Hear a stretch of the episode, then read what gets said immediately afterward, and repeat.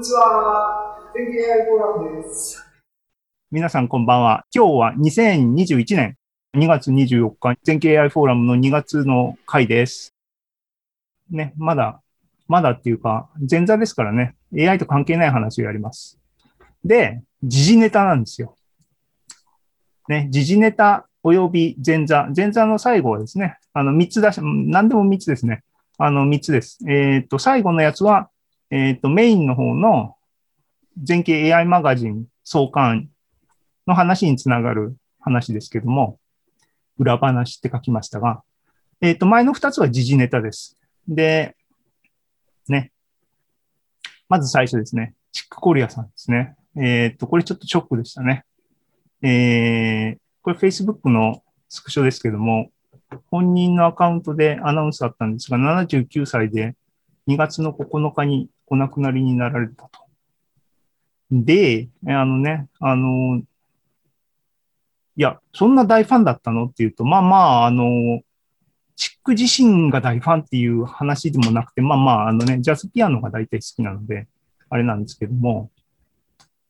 でもね、あの、この後もこの、この辺は後で振り返りますが、実際、今回、なんで、なんでダメージを僕は、まあまあダメージっていうかな、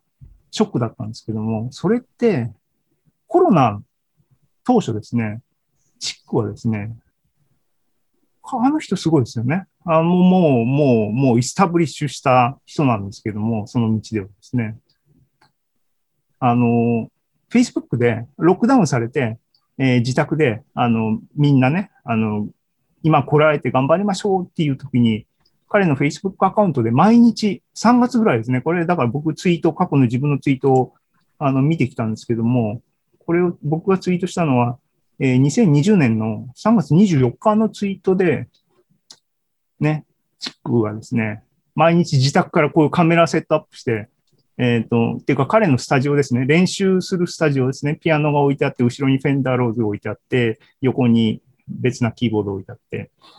っていうところでピアノ毎日練習してる、その練習風景をみんなにシェアしようと。みんなをエンカレッジするためにっていうんで、ね、あの、免疫力が大事だって言って、あの、アートこそが免疫だみたいな、なんかキャッチフレーズでですね、毎日精力的にやって、あれを見てですね、あ、でね、世界のトップジャズピアニストも毎日練習してるんだっていう部分のメッセージでもありですね、みんな日々頑張ってるんだなっていうので、心の支えになってですね、たんですよ。僕的にはですね。僕もね、コロナになってロックダウンというかね、リモートワークになると、今までの環境がガラッと変わって、さて困ったとか言ってる時にですね、結構良かった。良かったっていうか、さあ支えになった。が、ね、あの、YouTube とか、YouTube じゃないな、Facebook か。Facebook に、そう、だから毎日ね、あの、ビデオ上げたりとか、今年に入っても、あれって振り返りの取りだめしてたものとかだったのかもしれないですけど、僕詳しく細かくフォローしてないんでよくわかんないんですけども、今回のこのニュースってすごい唐突だったんで、うわ、と思ってですね。で、一連の、あの、ツイートツイート。ツイートツイート。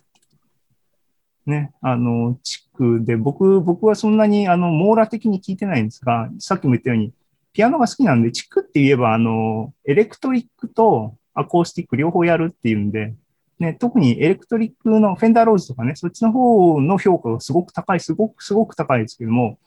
僕は生ピアノの方が好きでっていうか、そっちの方をメインに聞いてるんで、あんまり詳しくないんですけども、あの、気に入ったやつとかをですね、ツイートでこう流しま、そうそうそうそう。ね、これ、これ。僕ね、チックにはね、生チックはね、何回見たっけな。あ、でも2回ぐらいか。金沢にも来たんですよ、数年前に。数年、5年ぐらい前かな。で、それのチケットも買ってですね、最高列だった。オンラインで席の指定も何もできないチケット買ったら、本当に、あれってなんだ？ほんえ、なんか四角い金沢のコンサートホールありますよ。僕、金沢詳しくないんであれなんですけども、あの、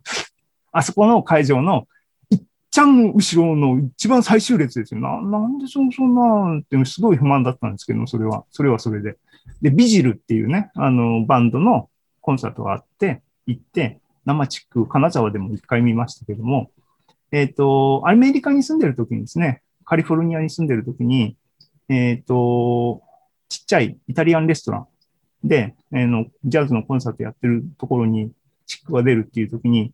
それはオリジンっていうここの CD のですね、バンドのでやってきた時にですね、聞きに行って、で、自分で持ってた CD をわざわざうちから持ってってね、チャンスあればサインもらおうと思って持ってって、実際にサインもらったんですよ。っていう今自慢してますね、思いっきりね。この左、左側にです。左端っこにこれチックコリアって書いてある。ね。アビシャイ公園右上にありますけどもね。で、えっ、と、この CD のドラマは別な人だったんですけど、当日の、あの、ライブはですね、ジェフ・バラード、有名ですね。ジェフ・バラードは、あの、ドラムにリプレイスしてて、この右側にですね、サイン、ドラムのサインとか。ああって。まあ、自慢ですけど。ね、あの、そんな感じですごい、あの、これは宣伝だな、後ろのやつはな。っていう話で、改めてね、いろんな、いろんな、今までの曲とか聞いたりして、いや、あの、感傷にふけってましたっていうのが、時事、時事ネタのその1ですね。えーご冥福をお祈りします。ね。考えたら、僕ジャズピアノ好きなんですけども、ね、あの世代、だから、あのーモダンなジャズピアニストって、の巨匠って、今も生きてるって言ったら、あの、3人ポンって上がりますよね。いつもね。ハービーとチックとキースと。でね、あのこの間ね、キースは、あの病気で、半身がちょっとどうしても戻んないんで、もう引退しますみたいなニュースがありまして、結局、ハービーが一番、あの、長生きか、というような。あ、で、そう、そういうコメントっていうよりもですね、ね、3人の中で、ね、ハービーは黄金のですね、マイルス・デイビスと、あの、クイーン、あの、クイーンね、で、もう、一番なんか、格上みたいな、まあまあ先輩みたいなポジションで、あの、あれで、で、キースはもう、めちゃくちゃテクニックでって言って、で、チクはなんか、その中で一番こう、親しみ深いみたいなニュアンスの捉え方だったのかなっていう気が、あの、なんか世間的にはあるんかなっていう気がしましたけども、今、2020年っていうかね、今、今とか、将来とか考えたときに、僕は実は、この3人の中で、一番残残る人がチックなんじゃないかなっていう気がするんですね。あの、いろん、二つの意味で、一つは、もちろん作曲家みたいな意味ですね。すごいいい曲いっぱい作ってますっていう側面で、あともう一つは、えっ、と、多分、ミュージシャンがすごい、あの、ツイート、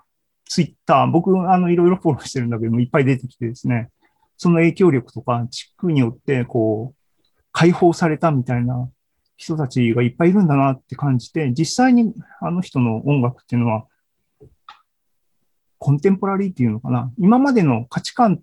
美的センスっていうかね、いわゆるジャズかっこいいっていうのとは全く違う軸でドーンともう出していって、それでいいんだみたいな価値観を作ったのかなと偉そうに言ってますけども、なんかね、あの、ジャズ、聴き方によっては全然ね、ジャズっぽくない、なんか僕ツイートで軽めのピアノ、軽いピアノをポッポ弾くみたいな風に僕は感じるんですけども、ね、あの、そういう意味で、そ、それもありなんだみたいな形で、世間のミュージシャンとかを、えー、解放した、あの、考え方とかを、っていう功績とか、すご、すごかったのかなっていう気がしないでもないんで、うん。結構、その分インパクトが大きいんだろうなと。僕は一リスナーですけどもね。あの、もう今までこう YouTube で彼がやってるのを聞いて、聞いてる重みと、今同じビデオを見ても、こっちの見るあれは変わってきますよねっていうのを如実に感じますね。っていう、まあ暗い話から入りましたが、えっ、と、時事ネタのその2ですね。